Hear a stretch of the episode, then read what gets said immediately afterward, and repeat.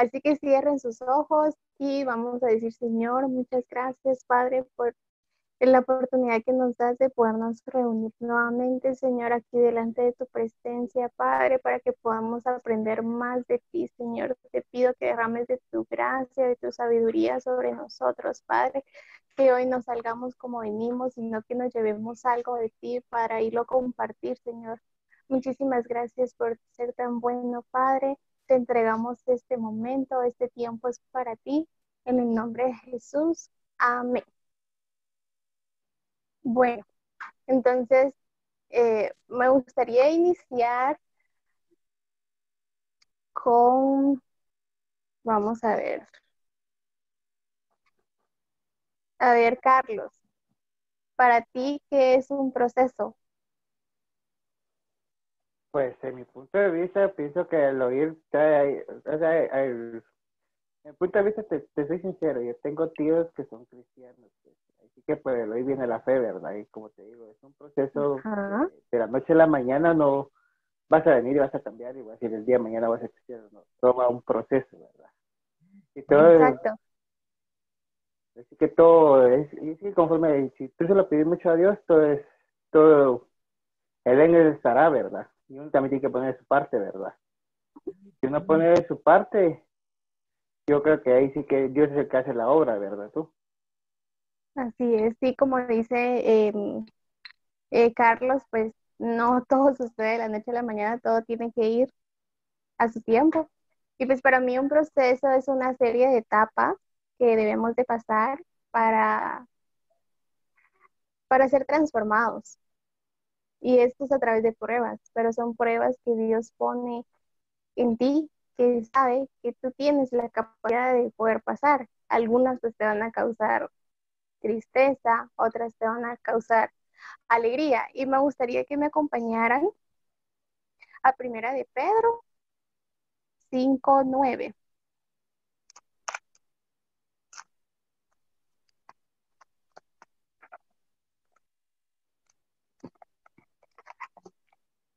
Lo voy a leer. Dice, a ustedes que por medio de la fe son protegidos por el poder de Dios para que alcancen la salvación lista y lista para ya, ya, perdón, lista ya para manifestarse cuando llegue el momento final. Esto les causa gran regocijo aún cuando les sea necesario soportar por algún tiempo diversas pruebas y aflicciones. Pero cuando la fe de ustedes sea puesta a prueba como el oro, habrá de manifestarse en alabanza, gloria y honra el día que Jesucristo se revele. El oro es perecedero y sin embargo se prueba en el fuego y la fe de ustedes es mucho más preciosa que el oro.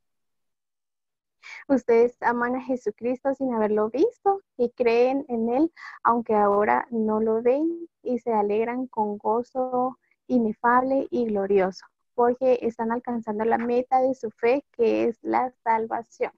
Este verso nos habla de que eh, pues el Señor ¿verdad? nos quiere llevar a otro nivel, pero sí o sí debemos de ser procesados, pues recuerden que tenemos a un Dios que no podemos ver, podemos ver lo que hace, pero no lo podemos ver físicamente.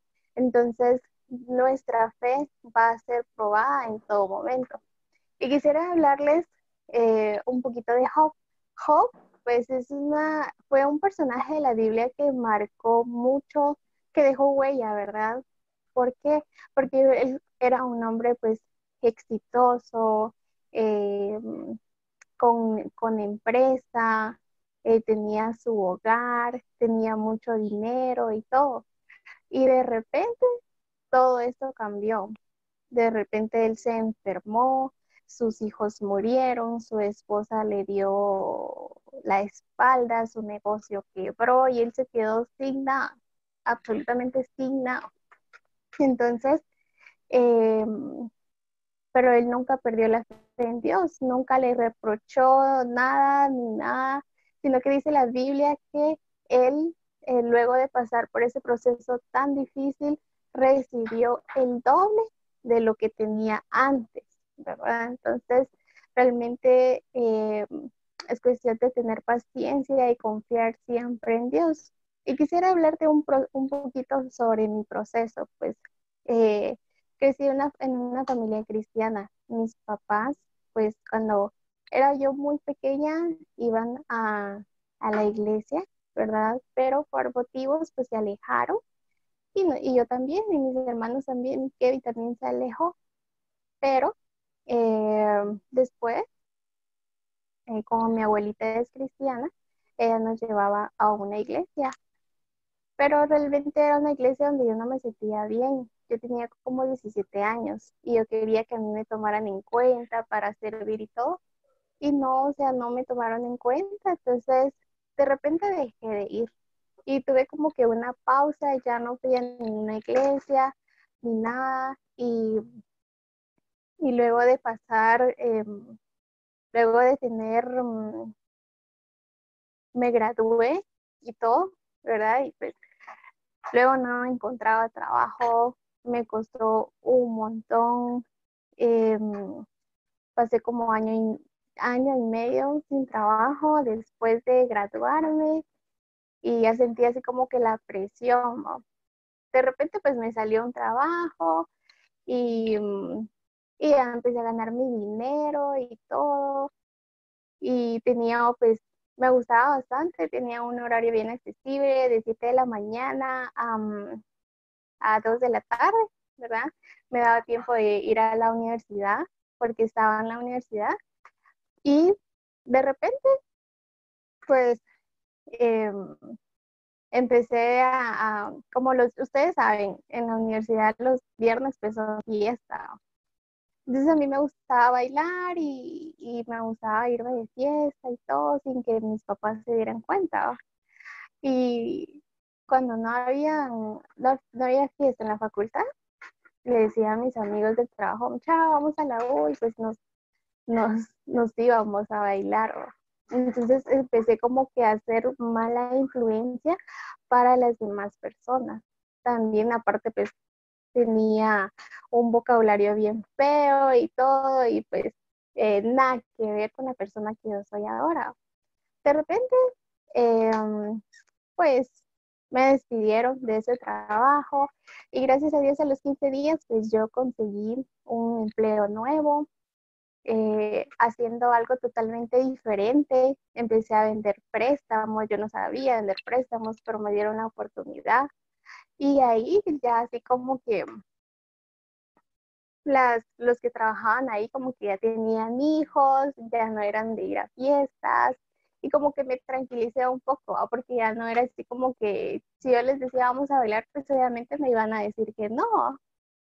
Entonces, eh, um, para ese entonces yo ya había recibido dos invitaciones para ir a, a un grupo de Casa de Dios por parte de mi líder, pero yo no había aceptado por lo mismo, porque pues yo decía, eh, si yo empiezo a ir a la iglesia, ya no voy a poder ir a fiestas, ya no voy a poder escuchar música y no, mejor después, decía yo.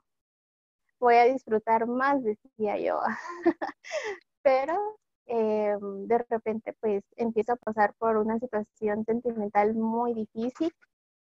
Eh, me sentía pues, eh, sentía un vacío en mi corazón, yo me sentía traicionada, me sentía utilizada, me sentía pues mal, estaba mal, mal, fatal.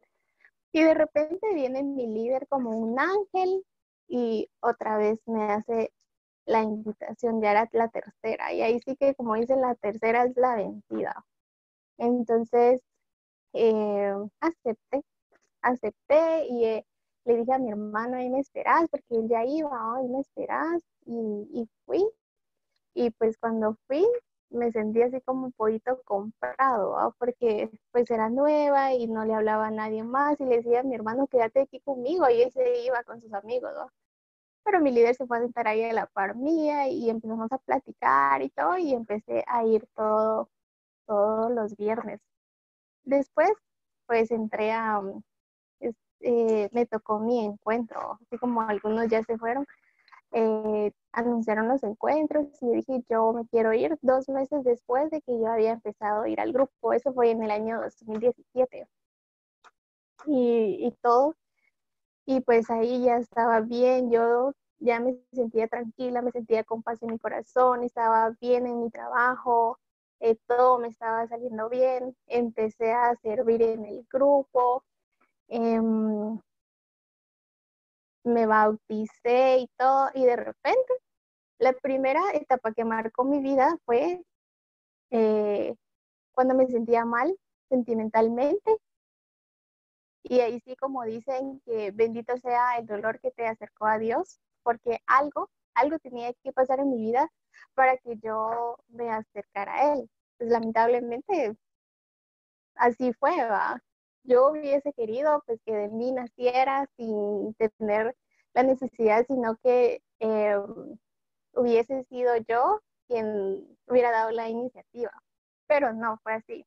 Y luego pues viene otra etapa que marca mi vida también y yo estaba pues exitosa en mi trabajo, era una de las mejores, había ganado premios, trofeos, todo. Y de repente empiezan a preguntar por mí. Y yo así como que, ¿por qué? ¿Será que me quieren cambiar de área? Eh, yo todavía sigo, ¿será que si me piden que me cambie, será que acepto? ¿No? ¿Será que ganar más o qué va?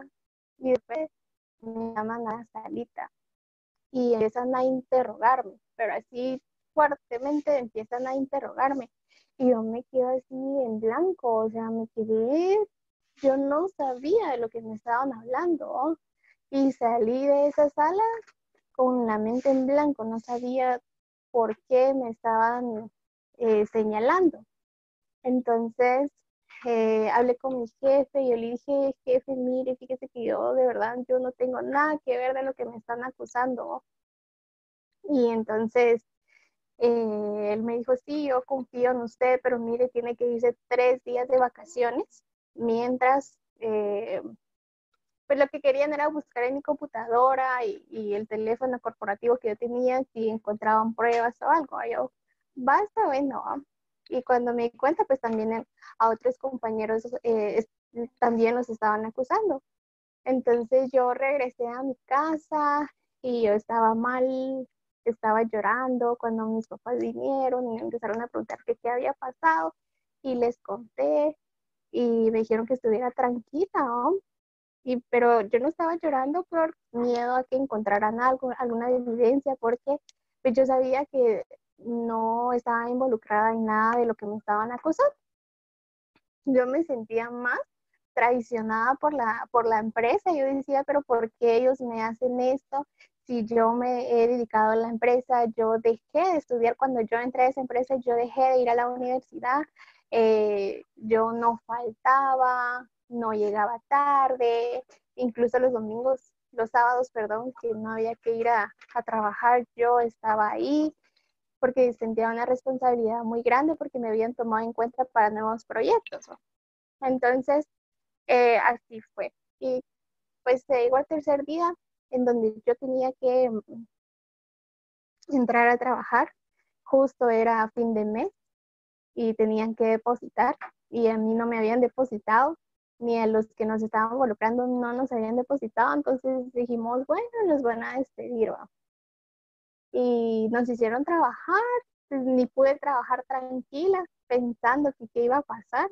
Y en la mera tarde, como 5 de la tarde, pues ya nos empezaron a llamar y pues nos metieron a una salita, tuvimos que firmar eh, la hoja que nos dieron de despido y todo, y me quedé sin trabajo. Y yo todavía estoy, pero ¿por qué si no encontraron pruebas de nada? Me dieron la reestructuración y, y ¿por qué me están despidiendo si yo no hice nada? ¿va? Pero bueno, lo dejé así. Ese día cabal como era viernes, era viernes de grupo. Y vine yo y le conté a, a Mafer, a Mayra y a Celeste, les conté lo que había sucedido y ellos me dijeron que estuviera tranquila. Realmente eh, me apoyaron bastante eh, y Mafer me dice, mira, manda tu currículum acá a este correo.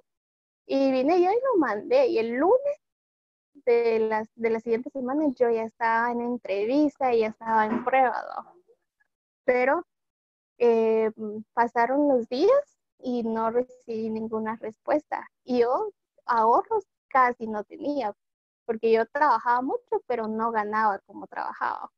Entonces, casi no tenía ahorros. Y de repente eh, me sale otra entrevista de, de un banco y yo quería trabajar en un banco. Igual a la entrevista que había ido anterior era un banco.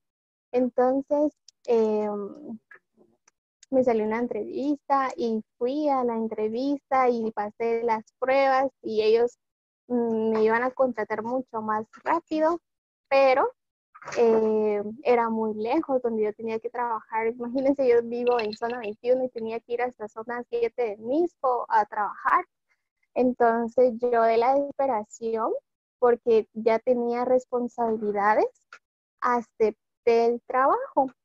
Pero ya en la última entrevista, ya habían pasado 15 días, y en la última entrevista, eh, que era ya para conocer el lugar y todo, yo un día antes me puse a orar porque realmente yo sentía la necesidad de tener trabajo y de la desesperación sentía que iba a tomar una decisión incorrecta.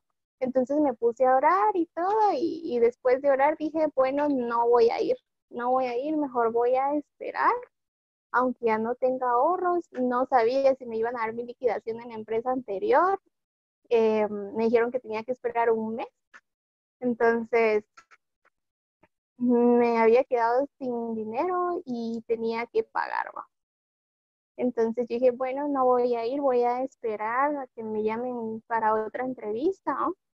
Y pero de repente, ese día, cuando yo tenía la entrevista en ese trabajo que yo había aceptado, eh, yo dije, voy a llamar en la mañana para avisar de que no voy a ir porque eh, pues que me queda muy lejos, ¿verdad? Y realmente no puedo. Y de repente a las nueve de la mañana me llegó una llamada. Y dije, ay Dios, se me olvidó llamar, me llamaron ellos antes primero. Cuando contesté, pues era de la, de la primera empresa donde Maffer me dijo, mira, manda tu correo. Y me dijeron, mire, ya está aceptado, entonces e inicia a trabajar tal día.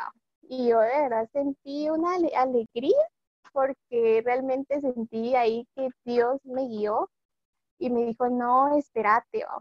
Entonces, eh, pues realmente sentía todavía lo que me había pasado en la anterior empresa, de cómo había salido de ahí, pero al segundo mes de estar trabajando en la, en la, en la otra empresa, en la empresa nueva, yo ya había ganado como cuatro o seis veces lo que ganaba en la anterior empresa. Y de repente se viene un problema familiar. Me dice mi mamá, mira, fíjate que eh, me congelaron mi salario por un problema de una tarjeta de crédito y, y, un préstamo y le habían congelado su salario y le dijeron de que le iban a depositar, pero ella no podía tocar ese dinero y que el banco iba a agarrar solamente un porcentaje de ahí, pero el resto no lo podía tocar. Entonces ella desesperada y me decía, ¿qué voy a hacer? No voy a recibir salario, y yo voy a renunciar, me decía. Y yo, mamá, pero ¿cómo va a renunciar si ya lleva como más de 10 años trabajando en la empresa? Entonces renunciaría también a su liquidación y todo. Y así es, pero dije, no se preocupe, yo tengo, yo puedo, yo puedo pagar esa deuda y lo pagamos. Entonces ahí entendí de que tenía que suceder eso para que yo saliera de esa empresa donde no Mm, donde no, pues estaba recibiendo lo que yo merecía. Entonces, eh, si no hubiera pasado eso, pues realmente no sé, creo que nos hubiéramos venido abajo con mi familia y todo, ¿verdad? Pero así que Dios es bueno y, hizo misericordia que es nueva cada día. Pero pues no todo es malo, yo ya estaba yendo al grupo, estaba sirviendo, me bauticé, eh, cuando yo empecé a ir al grupo realmente gané una familia porque éramos bastante unidos, después del grupo nos quedábamos platicando, se daba medianoche y aunque yo tuviera que ir a trabajar el otro día, eh, nos quedábamos ahí platicando nos íbamos siempre a la iglesia juntos, eh, pasábamos a comer, incluso nos daban la medianoche y nosotros afuera y realmente fue bastante bien, bien bonito. Y mm, fue algo que también nos motivaba a poder seguir. Y pues em, todavía sigo en, en, la empresa. En este mes, el 23, cumplo dos años. Realmente ha sido de bendición para mí. Yo sé que Dios nunca me ha dejado sola y realmente es que todos pasamos por procesos, quizás unos más difíciles que otros. Eh, quizás hay personas que pierden a, familiares, em, que pues pasan por enfermedades, perdón, y son procesos bastante difíciles. Y eso yo también lo vi el año pasado en la líder de mi líder. Ella falleció el año pasado. Cuando yo la conocí en el 2017, pues a ella ya le habían detectado que era um, paciente renal. Pero ella fue una persona que nos enseñó mucho, que nos enseñó a servir con excelencia y que realmente cumplió su propósito acá acá en la tierra porque a través de ella viene Maida y Maquito, a través de ellos venimos nosotros y a través de nosotros vienen ustedes. Y realmente ella cumplió un propósito grande en su vida y fue una persona que me enseñó que a pesar de las dificultades, siempre hay que servirle a Dios porque nos íbamos a encuentros, ella tenía que hacerse su diálisis, así toda María y todo, ella andaba sirviéndole a Dios. Hasta en el último momento, el día que ella falleció, ella eh, se puso a adorarlo y todo, ¿verdad? Y fue un proceso muy largo, imagínense, de 2017 al 2019 fue un proceso muy largo en el cual estuvo en, hospitales, operaciones, eh, llegó al momento donde sabíamos que solo estaba respirando por la misericordia de Dios y un momento donde la fuimos a ver y estaba totalmente irreconocible, ¿verdad? Pero ella siempre, siempre le sirvió a Dios de todo corazón. Pues también otra etapa que pasé fue la pérdida de, mi abuelita, ¿verdad? Porque ocho días después de que falleció la líder de mi líder, em, fallece mi abuelita gracias a Dios yo tuve la oportunidad de poder estar con ella, porque estaba de vacaciones, justo me dieron mis vacaciones cuando ella cayó en cama y, la llevamos al hospital. Y mm, fue un proceso pues bastante difícil.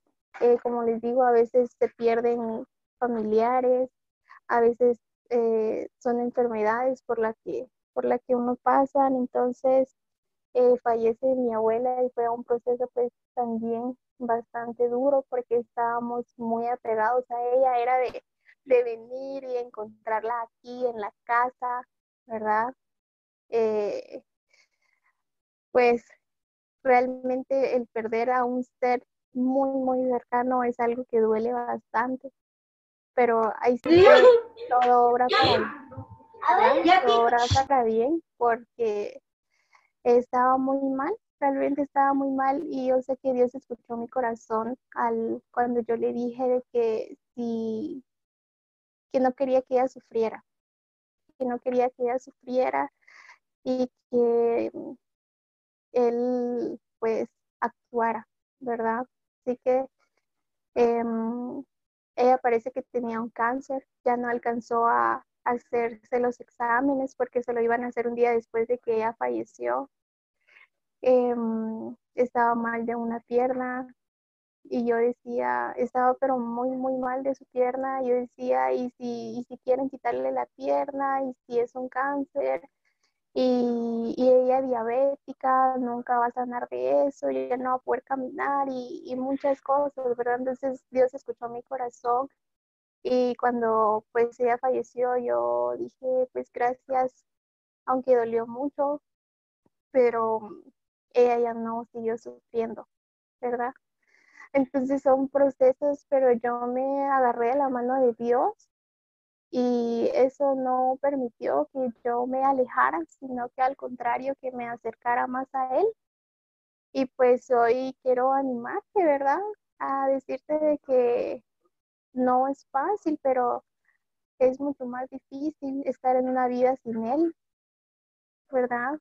Que, que, te agarres de la mano de Él, que no importa el momento, las circunstancias, Dios siempre va a estar ahí y por cada proceso que tú pases, Él te va a llevar a otro nivel.